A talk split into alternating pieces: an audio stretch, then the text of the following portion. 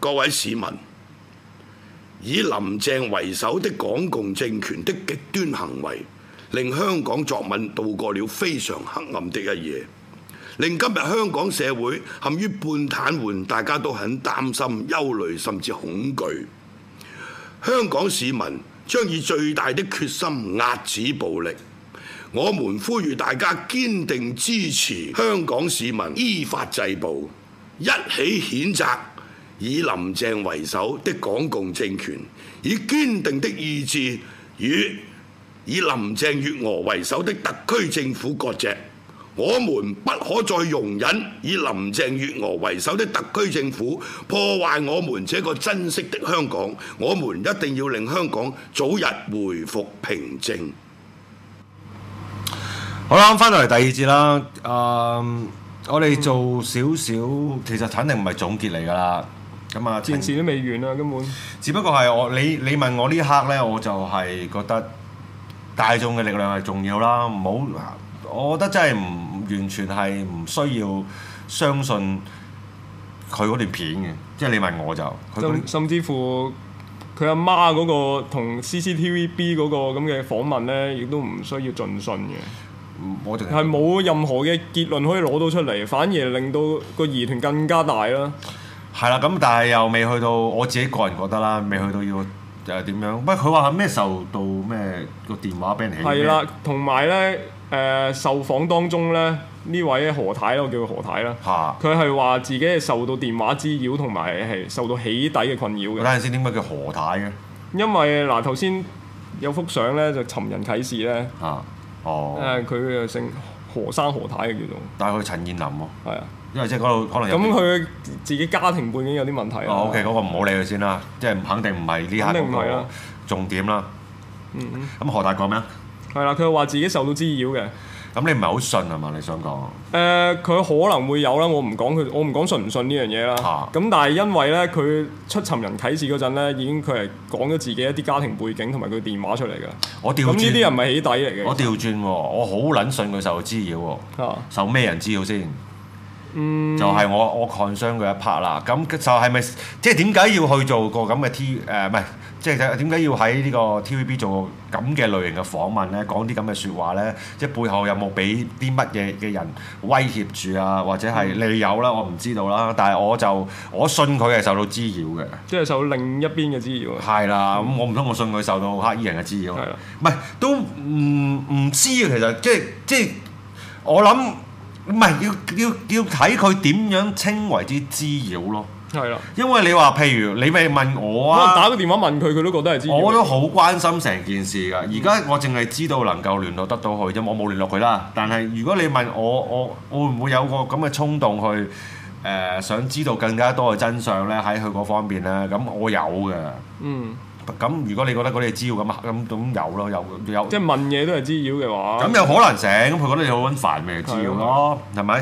咁但係而家其實仲有好多主，即係個如果你當佢係一個誒、呃、疑案去睇嘅話咧，其實仲有其他啲人物未出現嘅，例如佢男朋友啦。係啦，我我唔知，我唔記得咗憑咩途徑，佢係有男朋友嘅。係咁究竟佢男朋友係咩人？誒、會有啲咩更加多嘅線索提供出嚟呢？咁嗰啲都係後話啦。咁啊、由於我唔知道呢個案件可以點樣發展落去啦，會唔會有所謂水落石出嘅一日啦？我自己嘅 status 就就講我，我覺得直直情想叫同佢講，叫佢安息嗰個資格，我哋都係冇嘅。係你有你有咩資格同佢講叫佢安息啫？乜嘢都未搞得清楚，點安息咧？冇嘅，呢、個世界，喂，我哋處於呢個世界，你俾人殺害咗，無辜你死亡，咁喺現有制度入邊，如果你能夠制裁得到佢，咁你可以講句安息嘅，嗯，即係冇辦法啦。咁係會有人有人人係會死噶嘛，咁只不過係你係當中嗰個不幸嗰、個，咁喺我哋能夠做到嘅嘢。佢做咗咯，咁你可能講句安息咯。而家我哋喺我哋能夠做到嘅嘢入邊，係咪已經做咗呢？我我覺得肯定唔係啦，因為我講得咁實，我唔我唔同你咩左搖右擺，又喺度留有咩可能性，我係完全唔覺得佢自殺嘅。咁即係話佢唔係，即係喺我世界，佢一定係被殺噶嘛。係係咪？咁你可以講埋啲咩被病魔所殺都得，但係我呢刻就好相信係係俾誒，我覺得佢係被虐待致死嘅。你問我就或者意外咯，但係意外都係虐待嘅過程當中 咯。嗯所以我認為要揾出嗰個死因，同埋將嗰啲誒姑且叫做殺人兇手先啦，去受到一啲嘅制裁。我都唔講法律制裁啦，我覺得係重要嗰件事。嗯但係嗰個係以現全香港嗰個情況，我哋可以點做呢？咁呢個係冇答案俾到你嘅。嚇！呢下係冇答案俾到你嘅，咁呢件事我暫時講到呢一度先，有冇補咩補充？冇啦，盡量都係啦，都講唔到幾多出嚟啦，因為我哋能力有限啦。好，咁咧我就我因為我其實大家都知道近排好多事情發生啦。咁、我覺得另外一件我即刻要喺呢個節目關注嘅事情咧，就係、民陣呢個發言人岑子傑被襲擊嗰件事啦。係咁我第一次見到誒、呃知道有呢件事咁嘅發生，就係嚟自熒光幕呢一幅相嘅。我覺得呢幅相係極度之震撼嘅。你喺邊度睇到啊？你有冇睇到呢幅相？有，嗱，你琴我日一開 Facebook 就已經見到咩唔使。嗱，我唔係講笑啊！你如果正常嚟講咧，你見到呢幅相咧，你以為入邊個主角係死咗㗎啦已經。係啦，你睇下佢，佢成佢倒，喂，佢正宗嘅倒倒倒倒卧於血泊之中喎直。頭好似電影嗰啲俾人暗殺之後嗰啲畫面嚟。跟住死唔眼閉喎，係啊嚇兩隻眼，喂，真係嘴好唇。又發紫，嗰啲血就流晒落地咁樣。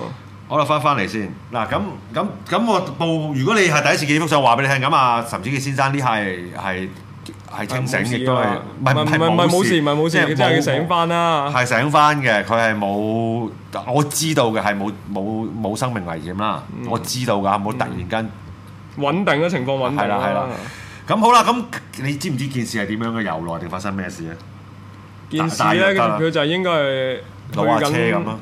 佢去緊旺角警署㗎，好似係咪啊？嗯係嘛就係去開會嘅，準備係傾遊行啲嘢嘅，係即係十月二十號準備有個民陣發起嘅大遊行。係咁啊，可能係去開會攞不反對通知書嗰啲嘢啦。嗯，咁佢一落車咧，就俾幾個話係南亞嘅人咧，係就襲擊佢用鐵錘喎，係係啦，咁啊剝佢個頭，係。係啦，咁佢係我知道嘅咧，就未佢未正式，佢自己未正式，未或者身體做法唔容許啦。佢做一個所謂出嚟去同大家報平安又好，或者解釋件事啦，係咪？誒佢冇解釋件事，但係佢咧就去有講嘢安撫啲人嘅，嚇就係叫大家咧唔好將個矛頭指向南亞人，係啦，咁呢個係一個好值得去討論嘅方向嚟嘅。咁、首先佢點樣被襲擊，襲擊成點？我呢、個係希望我日後可以講多啲出嚟啦。嗰、個係有有需要俾大家知道嘅，我認為。係咁啊，因為你聽上去鐵錘咁，鐵錘即係咩意思咧？即係錘仔。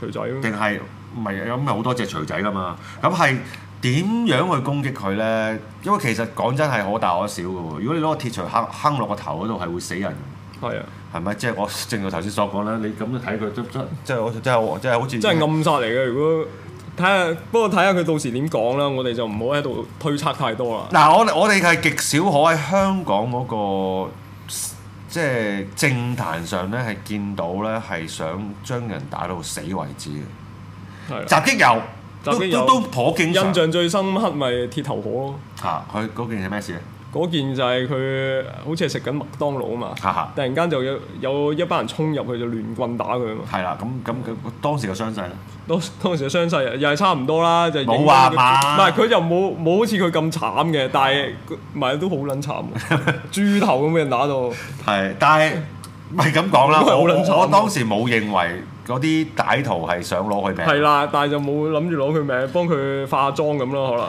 即係你客觀效果有啲係你攞唔到佢命，定係你就根本係想攞唔佢係即係命恐啊即係有個程度嘅恐嚇同埋謀殺啊。嘛？係啦，咁咁啊，鐵頭殼嗰單肯定係恐嚇佢啦。咁我哋見到呃岑子傑呢一單嘢咧，似係一個謀殺未遂嘅狀態嚟嘅。係啊，唔係即係。唔係咁，我因為我知道佢， 我知道咗佢而家佢安，即係而家所係啊佢梗係安謂全度啦過咗危當然險期啦，我就真係覺得你睇咁睇呢幅相真係大佬咩料係啊！啊，所以尋晚咁群情洶湧咧，其實呢張相都係有個化學作用喺度嘅，點樣啊？邊度？因為好恐好真係好慘喎個樣，唔係好離譜死撚咗咁嘅，喎即係你究竟以為真係死咗？嗱，而家香港你發生咁多呢啲襲擊事件啦，其實你要開始猜測對方究竟係想達到個咩效果啦。係啦，嗱，咁呢度又有個討論空間嘅，究竟喺呢個時間點度襲擊佢咧，為咗啲乜咧？咁啊，當然啦，依家個情況係十月二十號個大遊行啊嘛，會唔會係因為想襲擊佢，等佢頭破血流，等啲和理非或者市民見到呢啲咁嘅鮮血嘅場面，令到人卻步唔出嚟遊行咧？我嗱另另一方面，又有班泛民嘅議員走出嚟話咧，係嚟恐嚇呢啲咁嘅區議會嘅參選人啊，係或者候選人咧，等佢哋唔好去參選喎，又扯扯咗去啲選舉嗰度喎。嗯，唔係咁講嗱，我覺得快民佢會將呢件事同選舉誒、呃即係喺個喺個諗法上會有個關聯啊。我覺得嗰個係無可厚非嘅，嗯即係唔唔係，我認為唔係。需要譴責嘅，即係有你哋好興噶嘛下下，喂佢屌你老味，你一嘢就諗選舉咁撚樣，喂咁嗰件事係有直接關係噶嘛，咁你譬如你見到其實有啲候選人都係真係俾啲藍絲襲擊㗎，嗯，即係我意思係真相唔知，但係你佢哋有呢種諗法係好正常嘅，因為呢個就變咗好似鬧佢哋，因為喺佢哋世界議席係代表住一個極極極極極極極極重要嘅嘢㗎嘛。嗯個 priority 好高咯，好咁高啊嘛！咁你當你有任何嘅損傷嘅時候，第一件事喺佢哋個世界聯想嗰件事咧係好撚合理嘅，係咪？嗯好啦，但係譬如有網民啦，或者有一啲叫做都係網上嘅 KOL 啦，佢哋導向個方向咧，我覺得係值得去討論一下嘅。咁啊、首先咧就連登仔有啲連登仔啦，就覺得係要去誒、呃私了嘅《王子復仇記》嘅，即係你而家不斷咁樣，即係叫好出名啦，岑子傑係咪？樣。係我我哋哋私了嘅對象係啲乜嘢人嚟？私咪誒咪南亞裔咯。嗯，好啦，即係最初頭咧係有班連登仔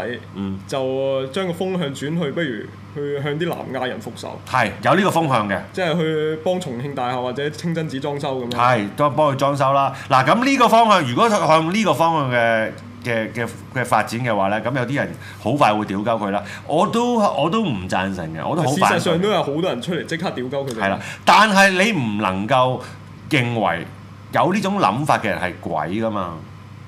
嗯，係啊，啊有個咩陳文海啊，陳文海係咪有咁嘅人㗎？有，啊，誒都 KOL 嚟㗎嘛係嘛？算唔算啊？係啊係啊，佢咪話咯，佢就話如果有呢種諗法嘅，肯定係鬼啦咁樣。我覺得唔撚係喎，有咩咁撚有咩咁撚出奇啫？喂，屌你老味！嗱，我冇話呢件事係啱啊，美國都係咁做㗎。嗯美國揾唔到邊個係恐誒九一一襲擊嗰個事誒嗰個真真正正嗰個嗰兇手個嘅時候，佢咪求其就揾揾塔利班，唔係佢唔哦係揾到唔揾係塔利佢班唔係求其，sorry 我收翻，佢咪揾到啲佢揾到嘅人咯。嗯係咪？我唔係話我我唔係話嗰件事佢做啱定做做錯啊，有咁嘅諗法係好正常噶。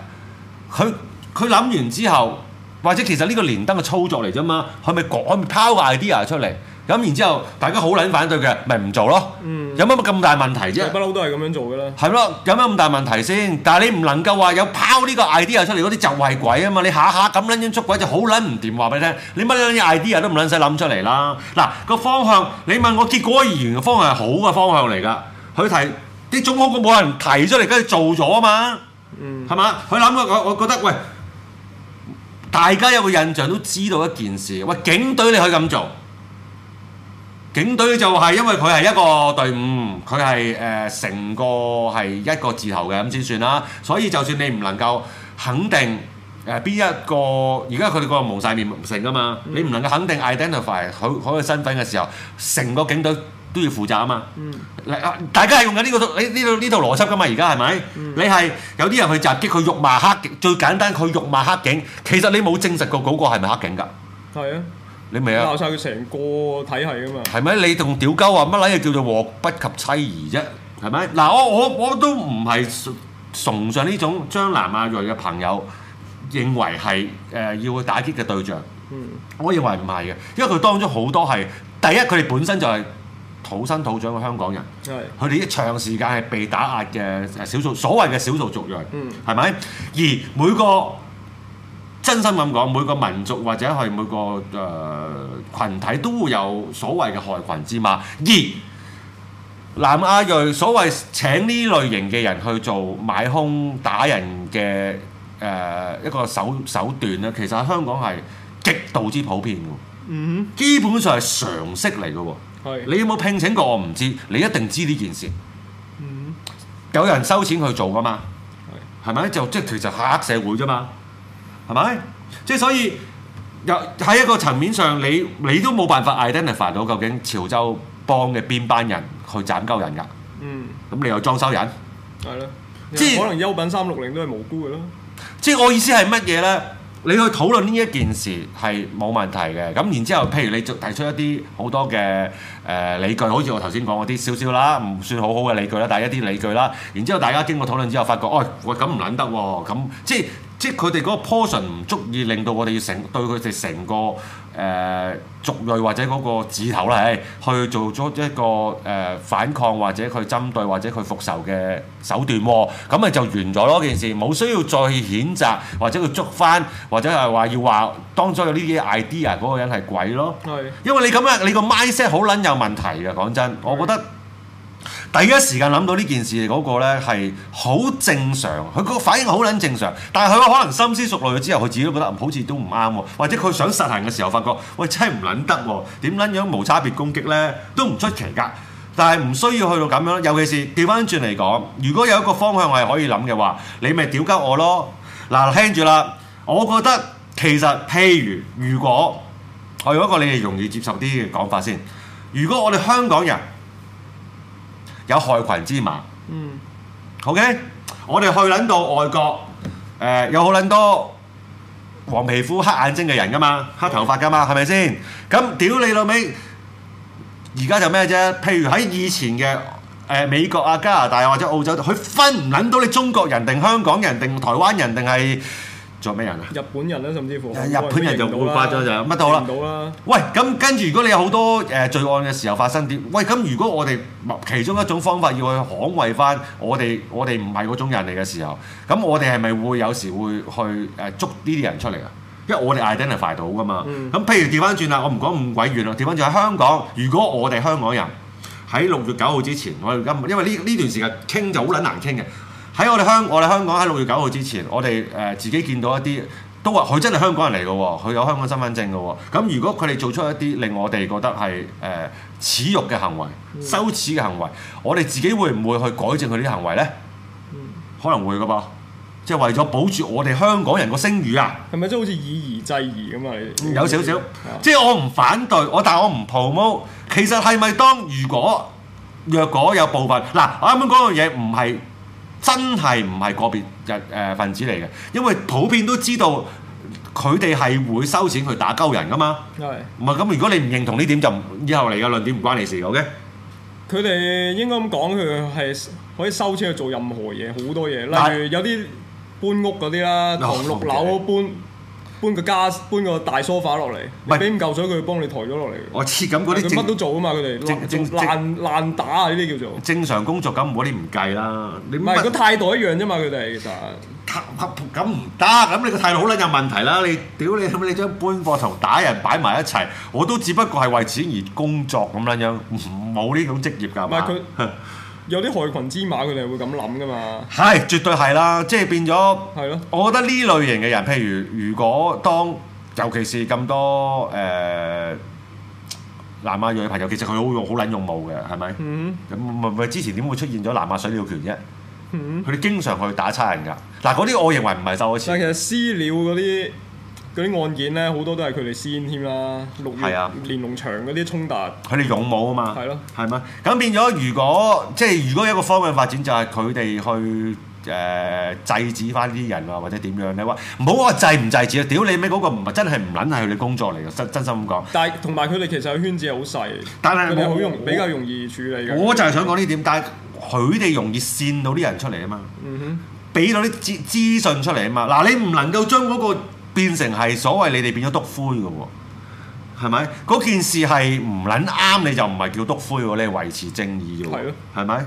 即係如果喂你嗱呢種呢種行為，除非你認同啦，我唔撚中意岑子傑㗎。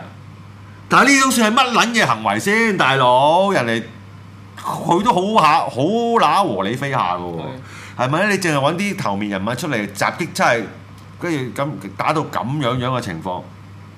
即係不過 anyway 啦，我要留少少時間講區議會選舉。你你你有咩補充啊呢哼，單好嘢？啦，等你講啲區議會選舉嘢啦。嗱，我就如果你淨誒、呃想即係睇開呢誒、所謂我做時事節目嘅朋友咧，其實個節目到呢度就完咗㗎啦。OK，而 家落嚟咧，我要講翻有啲我個人少少嘅呃誒一個未來嘅一個一啲行為啦。其實我就係參加咗嚟緊呢一個嘅區議會選舉嘅。你報咗名啦已經，我報咗名㗎啦，即係遞咗表我遞咗表㗎啦。咁咧就暫時呢刻係未收到選舉主任嗰個確認嘅。嗯，嗯係咪？咁我但係我知道網上面有啲所謂人都俾佢哋盤過下嚟啦。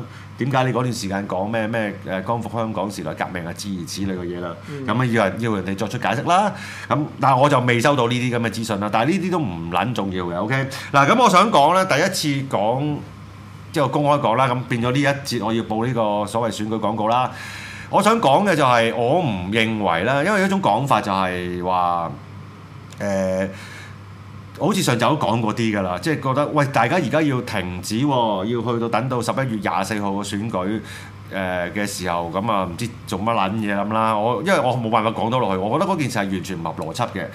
但係就係基於今次嗰個其中一個運動嗰個大方向就係不國際不分化啦、冇大台啦諸如此類嘅嘢啦，大家應該知道嗰件事其實呢頭先我我列出嚟嗰幾句嘢其實都係主要針對泛民講嘅，係咪？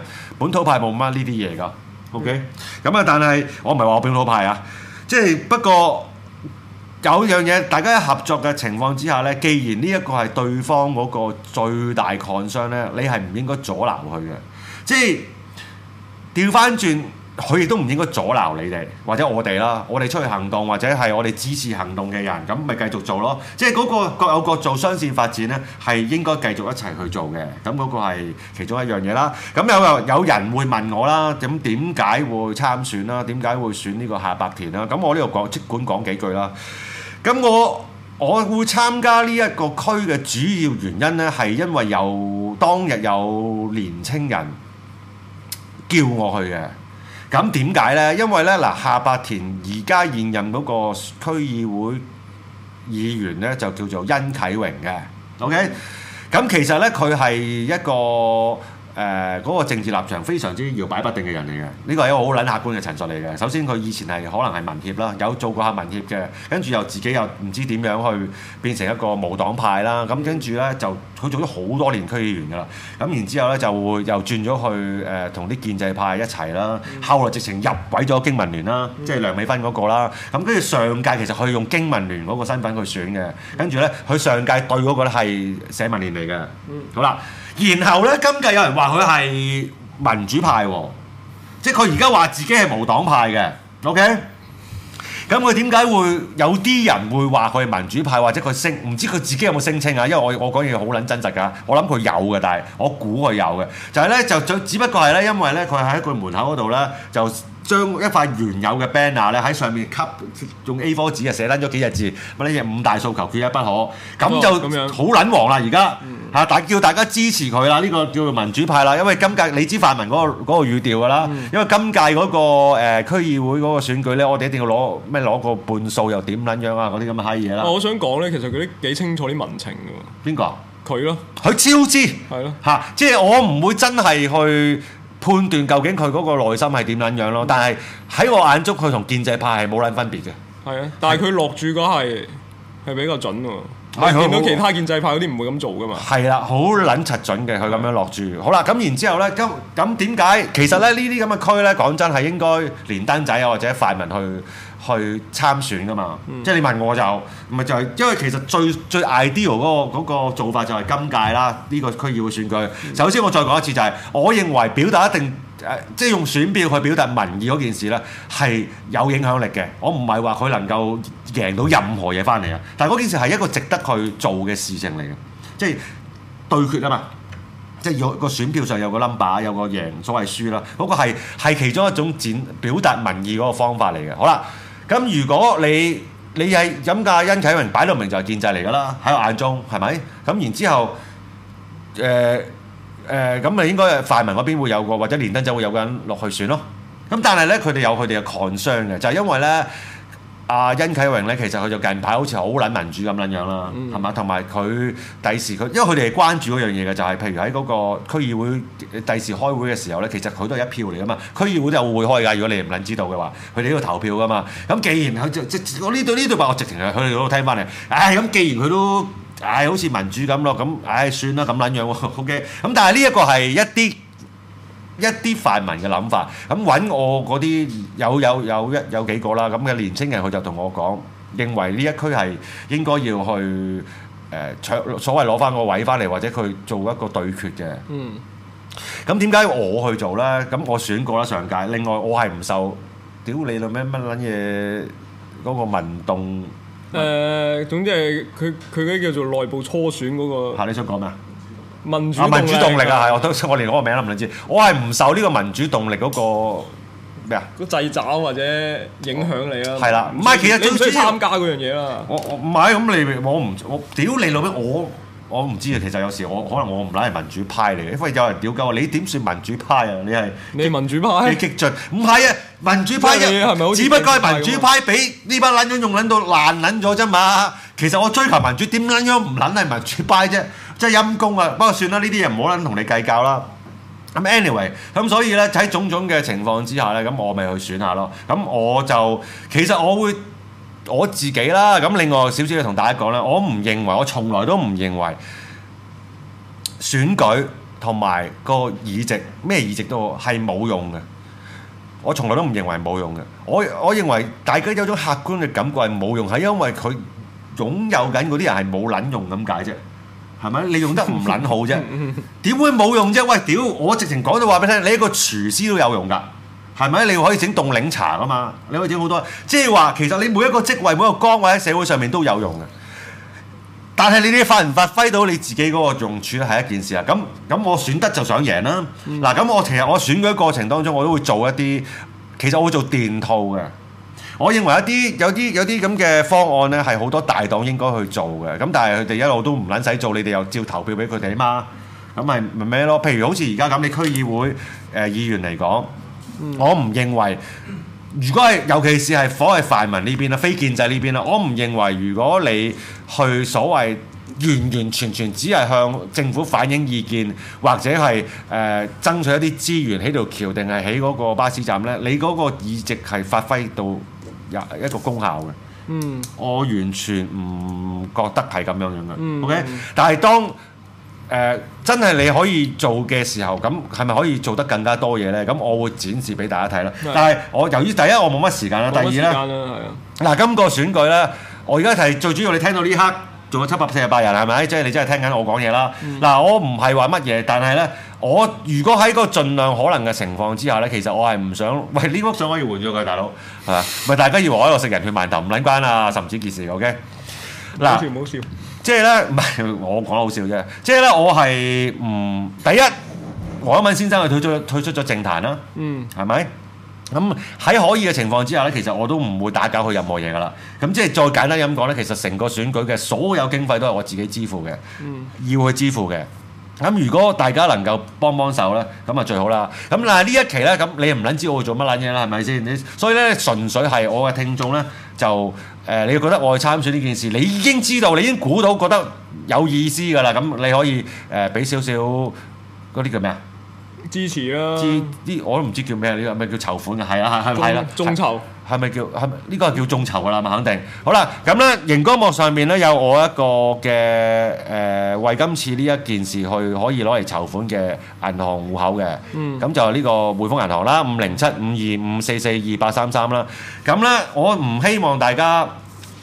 俾太多錢我嘅，OK？咁但係咧，根據嗰個一啲嘅條例入邊咧，就係、如果你係捐 under 一千蚊俾我嘅話咧，即係九百九十九蚊咧，咁我係唔需要去俾個收據你嘅，嗯係嘛、係咁噶嘛？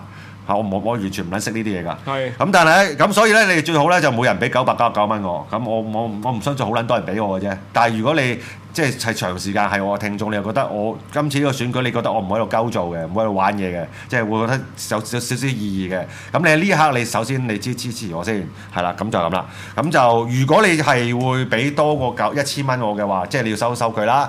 咁你大家可以即係你識我啦，你唔會唔撚識我俾咁撚多錢我噶嘛。咁啊咁你你可以聯絡翻我啦，PM。不嗯過我唔係好 expect 呢件事會發生嘅。OK，好 啦，咁跟住下個禮拜我再籌一次嘅，因為嚟緊呢個禮拜呢，我就會做多少少嘅工作啦，咁啊俾大家見到我唔撚係乜撚嘢落去量血壓嗰啲咁嘅閪嘢，你唔撚使諗個方向啦。即係我覺得嗰件事係會有推動成個。誒、誒抗爭事件嘅一啲行為啦。嗯好多謝大家聽到我講咁耐啦，仍然唔走啦，咁我就係咁啦。好，嗯係咁啦，下個星期四再見，拜拜。拜拜。